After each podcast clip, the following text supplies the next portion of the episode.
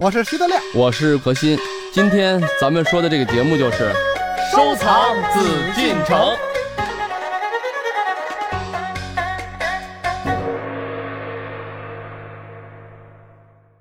好，欢迎朋友们收听我们的《艺海藏家》，和大家呢一起来聊一聊故宫里面的宝贝。我们今天邀请到的还是何许人也组合，我们的老朋友何老师您好，大家好，嗯，还有我们的德亮，德亮好。好，大家好，我们今天呢要说一说故宫里面的宝贝，说什么呢？哎，我觉得今天说到这个话题呢，应该是很多女孩子都非常关心的哈，因为近期呢有很多这个大型的宫廷戏剧也受到很多女孩子的热捧。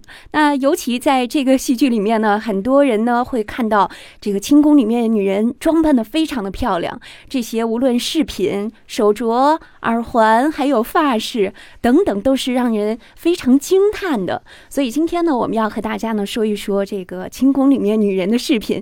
首先这一点呢，我要提到的是翡翠。哎，咱们一提到翡翠，这个颜色应该是尤其让人印象深刻的。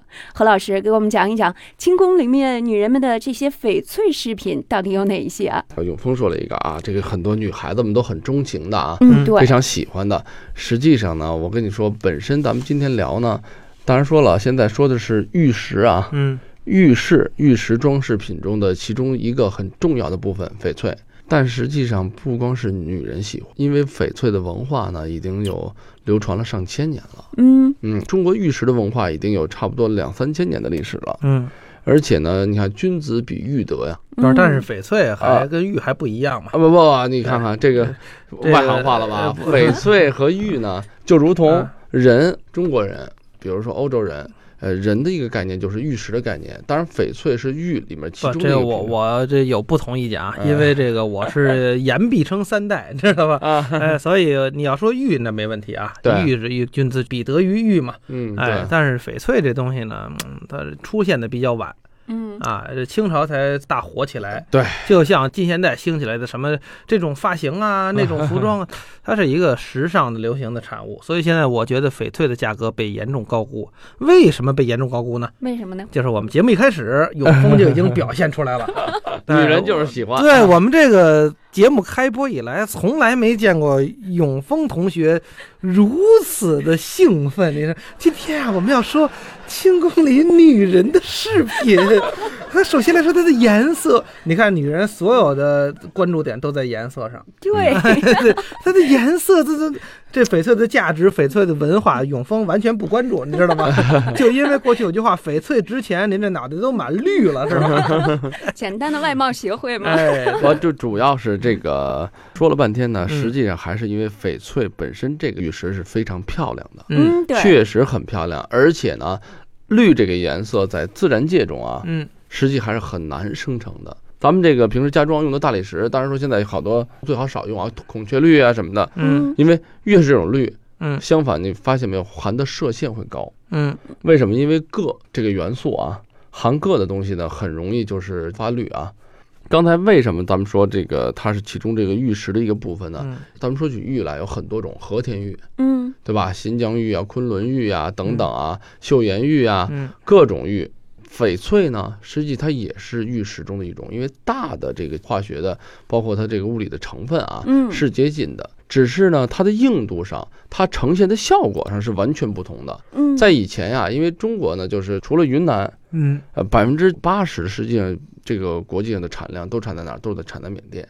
这个之前的，就像刚才德亮说有道理，因为之前的中国的这种传统的文化几乎是不玩这个翡翠的。有没有这种玉石？有这玉石，不在我们国内啊。啊，国内也有，云南这块儿也有，也有嗯矿啊，啊，腾冲啊，但是它就是没有被就是呃大没家有所形重成视，风对尚。大家可能所重视的就更多的是新疆玉，就对咱们说的和田玉啊，嗯对吧？这个玉的历史就很早了，包括以前的高古玉啊都是拿和田料做的，嗯啊，不一定是很好的啊，嗯质地多好的和田玉。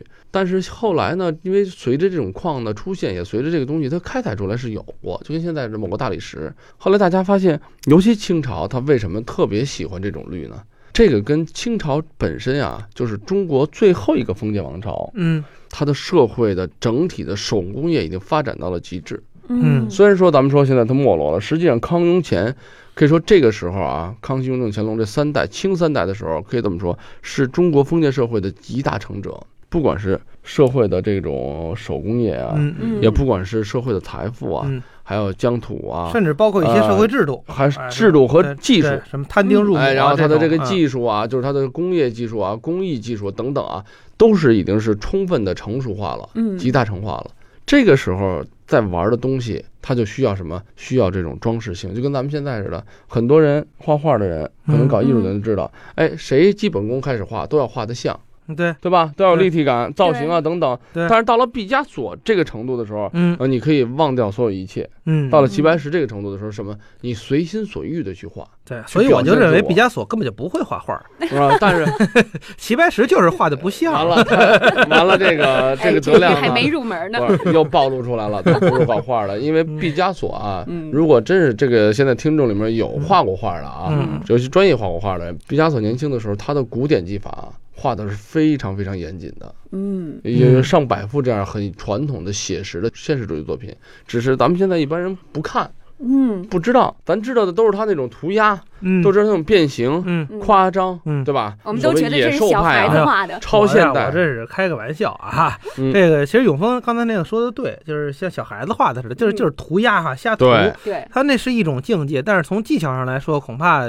也很难说它和以前的这个造型啊什么这有有多大的关系。纯从技巧上来说啊，对嗯跟写书法一样。我再举个例子，弘一法师大家都知道啊，对，李叔同先生啊，嗯他那个书法，我们现在拍卖会上能看到很多，嗯。就是四个字儿“若不能书”啊。嗯就跟不会写字儿似的，就跟我们拿那个现在拿那个那叫什么那油笔，那嗯宽的那叫什么笔，那那那啊那种油笔，反正也没有锋，也没有尖架结构，反正就那么就圆着就画下来吧。反正你让我写了二十多年字，你让我看那个字儿，一定要让我说好，我看不出好在哪儿来。但是我见过李叔同没出家之前。他写的书法作品，那嗯绝对是这一板一眼，晋唐风度啊，绝对嗯好啊！所以就是牛人得是，哎，我这你看不懂吧？你看我这个你来不了啊！我嗯原来干过这事儿，你得得得这样，你不能像现在有的似的。没有了，了这个这个艺术啊，永远不是说石头缝儿蹦出来的啊，嗯没有前面的这种积累，也不会有后来的吕吕叔同。嗯，嗯，这个毕加索也一样，如果你你你从他后面的现代或所谓现代派啊，这种已经就变形的东西，嗯，任何一个人都说我也会画画，嗯为什么这他画成他这样的话，不就随便胡画吗？就是啊我也随便胡画，但是错了，多喝点你水，随便胡画，随多喝点别说水，多喝点酒。啊，对，晚上一再睡被觉，啊门挤过一次，你最后画的 画还是不行，为什么？因为你没有受过这种训练，没有这种真正的基本功啊。嗯这种这种基本功不光是技法的积累，那一定是什么生活态度，一定是这种对这个美术的这种熏陶、这种理解。嗯，就这种大家，他到最后是忘掉技法的技法对，嗯啊，并不是说本身他根本就没技法的技法，那就叫不会画画。但是忘掉了技法，是因为就像大千先生说的，嗯，他是全力的打进去，但还要全力的打出来。对，走对出来。这个境界，也就是说，没有书童先生之前的啊，他曾经的这种投入、这种法度的严谨，嗯也就没有后来他的这种率性、嗯，嗯他的这种简单。实际上，咱们说了，看似好像说这个，哎呀，这后面这这个字儿弱不禁风，不然，他这里面一定有他的这种内在的鼓励和法度。只是呢，咱们大家没有去，就是你要初看这个字儿似的，不了解他这种心路历程，或者说是不是这个受专业训练的人，你是看不太清楚。嗯为什么嗯后面的字儿反而比前面的字儿幼稚？所以说，就是四个字儿，弱不能书嘛，就好像变不会写字儿了。但实际上嗯这个弱不能书的概念是给外行看的，对于内行来讲，绝对不是弱不能书，嗯恰恰不是，恰恰是什么绵里藏针。这个我觉得应该是这么去理解啊。这个德亮说的是什么？说的是感官上的刺激，就是咱们普通人的理解，但是千万别这么去理解艺术。如果你要这么去理解艺术的话，你就会觉得这艺术当对之前的东西是没用的，错了，那我们现在该如何理解 翡当翠。时对 当时人们对于我我这样说翡翡翠翠的喜的这个事儿啊，嗯是因为什么？正因为有了前人之前对很多这种玉石、很多材质的东西去理解啊，去把玩啊，去赋予它的寓意，才有了最后清朝的时候。嗯那我你说白玉啊，你们之前人也雕刻，咱们说汉代就有了啊，嗯啊什么什么这是都好。对啊，玩什么呀？我玩的什么东西？我玩的什么？这个石头很奇怪，绿色的，爱，漂亮，就是漂亮。嗯看起来这块石头就漂亮，我让它漂亮中再加漂亮，亮怎么？办？我做成各种饰品，我加上它各种工艺，有对各种的刀工，有各种的这种技法、这种工艺上去呈现它，什么银包翠啊、金包翠啊等等啊，嗯各种技法哎，。何老师，我不明白这个是克玉，就是李煜费劲，还是李翡翠费劲？这么说啊，刚才就是说你得说这个玉本身这个概念是大概念啊，。就不是嗯就是和你田和田玉，玉，哎和田玉跟翡翠比来说，嗯和田玉就是软玉。翡翠比和田玉还硬就这么跟你说吧，在玉石里面中最硬的就是翡翠。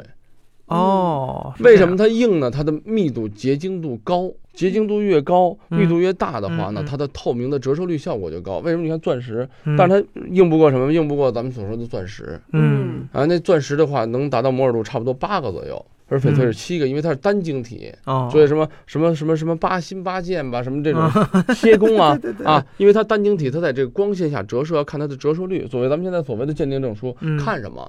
就是它的折射率，就是物理化学性质嘛。它嗯物理性质怎么折射？而这个翡翠是多晶体，嗯所以它的光泽、它的效果绝对不能跟钻石一样说的啊，就这个那么反光那么亮。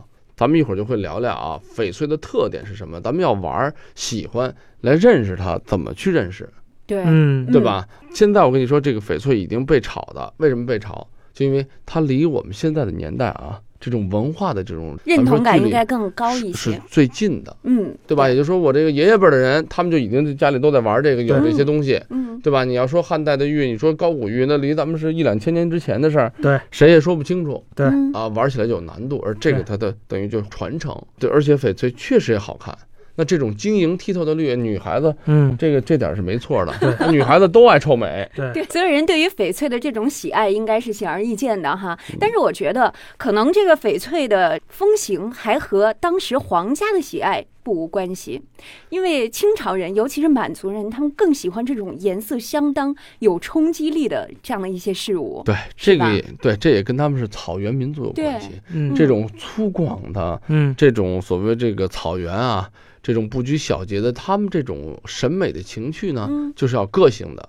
你看汉人的文化，嗯内敛的、中庸的、嗯平和的、嗯温润的，对吧？所以和田玉，现在大家也都知道和田玉，最起码嗯都知道什么什么新疆的，你说白玉什么的，对，就什么籽儿料、对山籽儿料啊，所谓这些东西，咱们以前也说过一些啊。嗯，听众们就可以可以考虑，哎，翡翠就这种平时很透的这个玉石，跟那种很柔和的玉石，给咱们的感觉感受首先是不一样的，对吧？已经是不一样了，嗯，对，对吧？因为啊那它当然更说了亮，更透。仁者见仁，嗯智者见智，喜欢哪一种玉质都没有问题。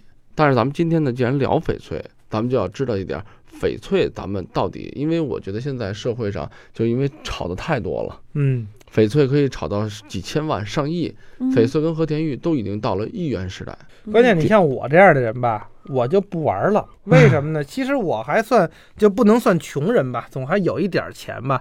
一说翡翠，您买什么样的翡翠？啊我上那珠宝那个什么鉴定会什么的，那个也都去看过啊，啊就稍微看得上眼儿的，动�辄大几百万，啊！嗯我这个玩玩不 起，真啊玩不起。 嗯，所以一般人这就就导致他玩不了翡翠。呃，嗯在这个清代的时候，人们也不是说那么容易就能玩到翡翠的，一般对都是清朝皇室啊，他们才玩的吧。清朝只有皇室，为什么这个翡翠到现在炒得这么热？嗯，就因为你看啊，皇帝是什么概念？皇帝是全中国，也就是说当时是他是唯一的一个人，嗯他是最好的。皇帝要是能玩什么，他喜欢什么，那就是代表着整个社会、整个国家的一种审美状态。为什么当时宋徽宗这院体画，咱们说徽宗那时候所谓就是他成就了什么？成就了一个艺术的王朝，嗯但是却失去了这个真正政治的王朝。嗯嗯就这么一个道理。是全国那时候整个宋人接话呀，他这个意识啊、审美意识都很强，但这国家就就就没了，嗯，被人给打占 了。嗯对，呃这个重文轻武对吧？嗯清王朝也一样，就是皇帝当时所谓就是。现在咱们来说，所谓叫做舆论的导向，那时候没有不存在舆论导向，存在什么？就是皇帝说什么，全体的国人们啊就认为嗯那他说的都是对，他喜欢的东西，如果平民百姓能玩儿，嗯能喜欢，那是莫大的荣誉。你就别嗯说导向问题，那是荣誉。对上有所好，下必兴焉。对啊，嗯所以说现在就这个在那种社会体制中，一般人你为什么也玩不了呢？有没有能力？现在咱们说开矿还不是一件小事儿，还是大成本的问题。嗯对那个时候要去开矿的话，再从国外进口这些玉石的话，你想一般的人不是集全国之力，你也做不到。嗯嗯，所以说，现在咱们看翡翠，真正你看故宫已经全世界翡翠的这种艺术品最多的博物院多少件？不到一千件，嗯八百多件，那是全世界存世量最多的。故宫里这些个，按我们现在来看，就是它也是一个，就都是高端的精品吗？不能这么说，可以这么说，都是精品。为什么说嗯不能是高端的精品呢？就是我觉得就这样说起什么，就是材质问题。嗯清朝啊，就咱们说以前的这个社会受什么受材质的影响？嗯，因为没有那么好的工艺，嗯很多矿现在当时的矿，就是说你的人能开采，人力你能开采的矿能有多深呀、嗯你嗯能达到一个什么程度啊？它不如现在机器好，机器可能这一天的活儿是你平时可能一百个人干十天干一百天的这个这个量，嗯嗯所以它现在就是受这种影响啊，以至于现在的新的这些材质并不输于以前。但是为什么我觉得就是我们真正啊，咱们就说玩翡翠啊，这里面也给大家解释一下啊。首先就是玩翡翠，包括玩玉石、玩这种材质类的，嗯不太分老料新料。虽然坑口有老坑口有新坑口啊，嗯，它的料的就是刚开始拿出来就采出来的这个新料，跟以前留下来传世带有包浆的料是不一样的。但是本身呢，它并不是这是作为价值的唯一标准，因为它是天然材质。嗯，天然材质它都是经过上亿年，经过特殊的地壳变化、嗯，高温呀、低温呀、迅速的高压呀等等才形形成的这个材 质。就是说早挖出二百年，晚挖出二百年，哎跟他那上亿年那个就可以忽略不计。对，实际是没什么关系的，嗯对吧？ 嗯，哎，但是呢，这里边就是什么有工艺的特点。对这个我就要讲讲到一点，就是说，咱们首先从玉的材质来了解以后啊，知道玉石就是翡翠是怎么一个情况。最新的一个国外的学者研究过啊，它是在一个极度的低温的情况下，非常高压形成的这种材质。哦，那有了这种玉石，咱们这个所谓清朝的时候，呃，宫廷文化怎么赋予它呢？翠嘛，生生不息呀、嗯这个从文化嗯的这个角度来讲，绿意盎然啊啊，对呀、绿意盎然，而且草原的民族啊，嗯，他天然对绿颜色嗯，有一种热爱。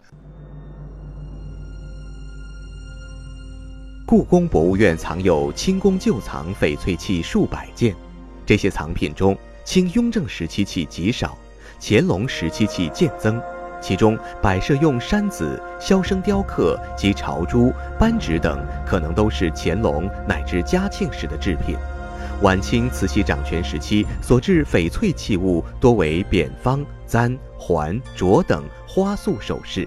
美国女画家凯瑟琳·卡尔为慈禧画的肖像中，慈禧手上戴的就是翠镯。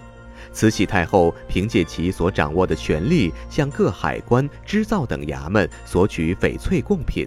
当时内廷称翡翠为绿玉。清宫档案中有这样的记载：宫中传淮安官办理绿玉竹节式镯子三对，绿玉双喜字耳挖勺式小长簪一只，绿玉双喜字耳挖勺式长簪六只，绿玉双喜字钳子两对。这四种十七件绿玉活计共用银三万九千九百九十四两。慈禧死后还殉葬了大量翡翠，如脍炙人口的翡翠西瓜、翡翠甜瓜、翡翠白菜等，均为俏色翠雕，价值连城。宫中的喜好影响了当时民间对翡翠的使用，在玉石市场上，翡翠所占份额越来越大，受到士绅、贵妇、富商们的喜爱。